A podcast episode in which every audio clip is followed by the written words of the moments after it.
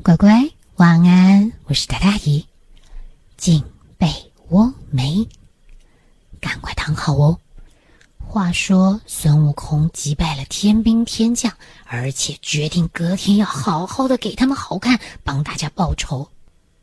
就在这时候，南海观音菩萨跟他的弟子灰暗行者也来到了宝阁瑶池。可是这蟠桃盛宴。怎么会是一片荒凉，而且是杯盘狼藉，桌子倒，椅子翻的？还有几个天仙围在那儿，叽叽嗦嗦、叽叽嗦嗦的议论起发生了什么事。观音菩萨赶紧去拜见玉帝。当菩萨听完这泼猴都做了些什么好事之后，马上转身对灰暗行者说：“灰暗，你赶快下天宫。”到花果山去打探军情，看看现在情况如何。必要时出手相助。打探完军情，赶快回来禀报。灰暗行者立刻整理衣装，拿了一条铁棍，马上就驾着云一路到了花果山。才到那山前，就看着天罗地网密密层层的，你根本进不去。灰暗一到军营前，马上表明身份，他是托塔天王李靖二太子木叉，也是南海观音大徒弟慧暗。今天是特别来打探军情的。等他一说完呐，那营里的五岳神兵就开始一路往里面通报。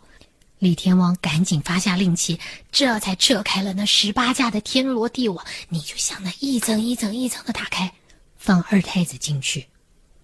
等灰暗一进去以后，拜见了四大天王跟李天王，就谈起了这两天的战况。正说着呢，齐天大圣就带着他的那群徒子徒孙到门外来叫战啦。你就看二太子立刻双手拎起了铁棍出战，双方一打就是缠斗了五六十回合，打的灰暗是手臂又麻又酸，都快举不起来了，只好这么虚晃一招。败阵而逃。李天王一看，心想：这随着菩萨修行这么些年，有些神童的儿子都抵不过大圣，这这，还心慌啊！于是马上命令大力鬼王跟木叉太子返回天庭，向玉帝禀报，请求增兵协助。两个人一点都不敢停顿，马上就闯出了天罗地网，架起了祥云，一路奔回了天庭。当玉帝看完了李天王的请求增兵表彰之后呢，他笑着说：“这个猴精是有多大的能耐，能挡得住十万天兵，还让李天王又来求助？嗯，这下是要派哪路的神兵下去相助啊？”话才说完，观音就双手合十，启禀玉帝：“陛下宽心，贫僧举荐一神。”观音菩萨要推荐一位神呢，谁呀？谁这么有能耐？就是陛下的外甥显圣二郎真君，他呢，在过去曾经立诛过六怪，又有梅山兄弟与掌前一千两百草头神，神通广大，有他的助力，一定能拿下孙悟空。原来这二郎神不光是神通广大，还有他自己的兵力。不住在天庭，也不接受天庭的命令，所以听调不听宣。你不能命令我，可是危急的时候，我可以接受天庭的派遣。就这样，玉帝下了一道调兵旨意，让二郎神出兵去捉拿孙悟空。接着之后，二郎神就率领他的部下梅山六兄弟，还有本部神兵。带着他们的老鹰猎犬，架起了狂风，就这么咻，一眨眼不到的功夫，就到了花果山了。到那儿就看到天罗地网密密层层，根本没法前进。把守天罗地网的神将听着，我是二郎显圣真君，蒙玉帝调来捉拿妖猴，快开营门放行。一听二郎神到了，四大天王跟李天王通通赶出来迎接。当二郎神听完他们与孙悟空的交战经过后，笑着说：“小圣来此，必须跟他斗个变化。一会儿天罗地网不要封了顶，就把他围在中间，不论我跟他打的是我赢还是他胜，诸位都不要插手，我自有兄弟相助。只请托塔天王帮我立个照妖镜在空中，免得这只妖猴万一败阵逃走，不见踪迹。交代完毕，二郎神就领着梅山六兄弟出营挑战去了。悟空一接到通报，立刻穿戴整齐，提着金箍棒出动迎战。双方就这么乒铃乓啷，各显神通的打了大概三百多个回合，依然不分胜负。二郎神突然摇身一变，变得身高万丈，两只手就举着那三尖两刃神锋，一把三尖刀，对着悟空就这么劈头砍了过去。这大圣也马上使出神通，变得跟二郎神身躯一样，嘴脸一般，拿了一条如意金箍棒，就这么挺抗的挡了起来。双方你来我往，是打得惊天动地，吓得那一群猴子们是躲的躲，藏的藏。原本摇旗呐喊的呀，也把旗子收了，刀剑也藏了。反观二郎神阵营，就在这时候已经传令下去，放出鹰犬，搭起了弓箭，对着那群猴子们就是一顿猛攻，吓得那群猴精们是到处逃窜，四处躲藏。神兵们还捉走了灵怪两三千。大圣忽然间看到部下被打得溃不成军，自己也一阵心慌，就瞬间收了法相，赶紧逃走。原本还想逃回洞里去呢，没想到那梅山六兄弟就守在洞门口。妖猴，你哪里逃？大圣一看情况不对，赶紧把那金箍棒捏成了小小的绣花针，戳到耳朵里面，然后一个变身，咻，变成了一只小麻雀。就钉在那树梢上面不动了。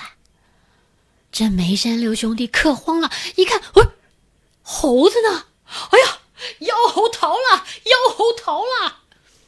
正在嚷嚷呢，二郎神到了。兄弟们，在哪儿不见的？就在这儿，才才围在这儿。二郎显圣真君这下子把眼睛瞪得大大的，看了一圈，哇！原来是变成了只麻雀，你就看他卸下了弹弓，撇下了他的神风，摇身这么一变，咻，变成了一只雀鹰，抖开翅膀，就这么对着大圣的麻雀，噗，扑了过去。大圣看了，咻，一下子飞了起来，变成了一只鸬鹚，对着天就这么咻，冲了上去。二郎神见状，就这么一抖羽毛，摇身一变，变成了一只大海鸥，钻上云霄来，对着他就啄。大圣一看不妙，马上噗，掉进了水里面，变成一只小鱼，在那儿游啊游。等二郎神赶到水边，一看，嗯，见踪迹，他心里就想：这个猢狲。一定下水去变成鱼虾之类的。二郎神边这么想着，就变做了一只鱼鹰，静静的停在水面上，耐心的等着。没想到大圣一心虚就露馅儿了，因为他一看到二郎神变的这只鸟，就心想：这肯定是二郎神，我还是先逃吧。他才那么一甩尾往后游呢。就被二郎神给盯上了，这肯定是那只妖猴，对着他就啄了过来。大圣又赶快窜出了水面，然后变成了一只水蛇，小对着那岸边就游过去。二郎神也没多等，一下子就变成了一只白鹤，对着那水蛇就噗啄了过去。大圣这下又赶紧变身，变成了一只花豹，那是一种鸟，但是二郎神根本不屑去啄它。这时候啊，才变回了原相，拿起了弹弓，对着那只鸟就这么噗哧一射，把那悟空变成的花豹就这么噗噜噗噜噜噜，给打的滚到山底下去了。大圣就趁着这个滚下山崖的机会，趴在那里，嗖，一变身，这回他变成了一座土地庙，张着大嘴巴，就像是个庙门似的，牙齿呢就变成了门扇。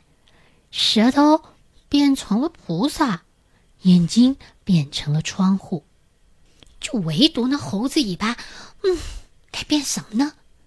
他把它变成了一个旗杆，竖在庙后头。可是他以为他唬得过二郎真君，他错啦。当二郎神赶到山崖下，要去找那只被他打下来的鸟，但是没见着花宝，却见到一个小庙。他赶紧定眼一瞧，一下笑了出来。这庙肯定就是那猢狲变的。我可不是没见过庙，只是没见过这旗杆竖在庙后头的。嗯，看来是想哄我进庙里，再一口咬住我是吧？哼，那我就先捣了你的窗户，踢烂你的门。正要动手。大声一响，哦哦，好狠，好狠！竟然想捣我的窗户，踢烂我的门！咻，一个虎跳，就窜在空中不见了。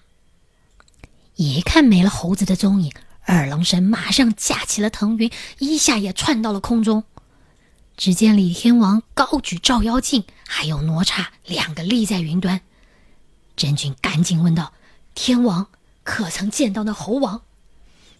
不曾看他上来，我在这儿照着他呢。李天王说完，又赶紧把那照妖镜四方一照，突然笑了：“哦，真君，快去快去！那个猴啊，使了个隐身法，走出了营围，往你那灌江口去了。”啊，灌江口，灌江口是二郎神的庙的地方哎。二郎一听以后，马上取出了他的神风，往灌江口就赶回去了。果然，等他一赶回到灌江口，就看到那大圣啊，已经是变成了二郎神的模样。冒充他正大模大样的坐在二郎神庙里面，还点数着香火。啊，这是谁拜的啊？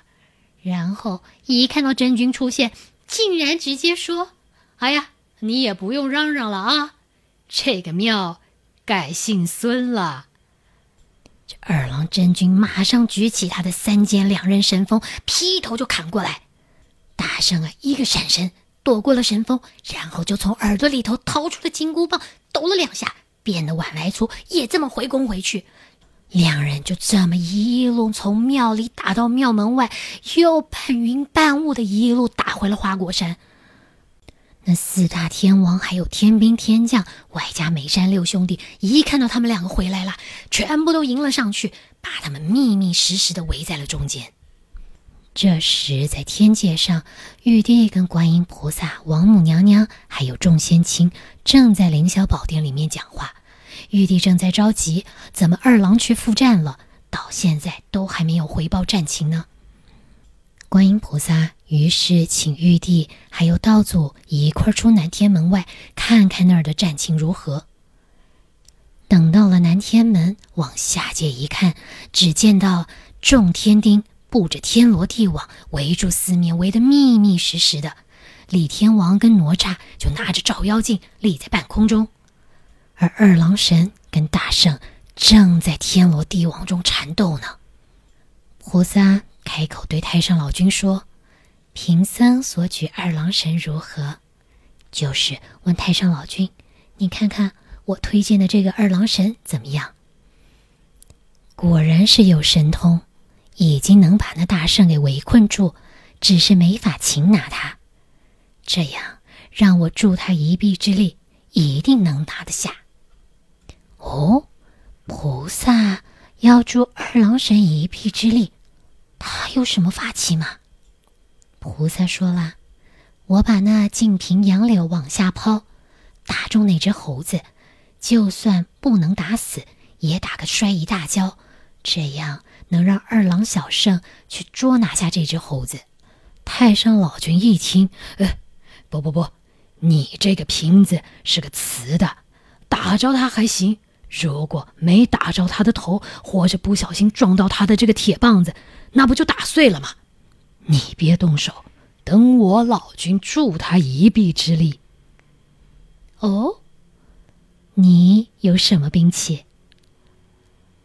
听菩萨这么一说，老君啊，马上笑着说：“有有有。”哦，老君有什么神兵利器是可以收这只妖狐的？那今天我们故事就先听到这儿，下一回姨再告诉你老君拿出了什么，最后大圣到底有没有被制服？那今天就先听到这儿喽，乖，赶快睡，姨在这里跟你道晚安喽，乖晚安，拜。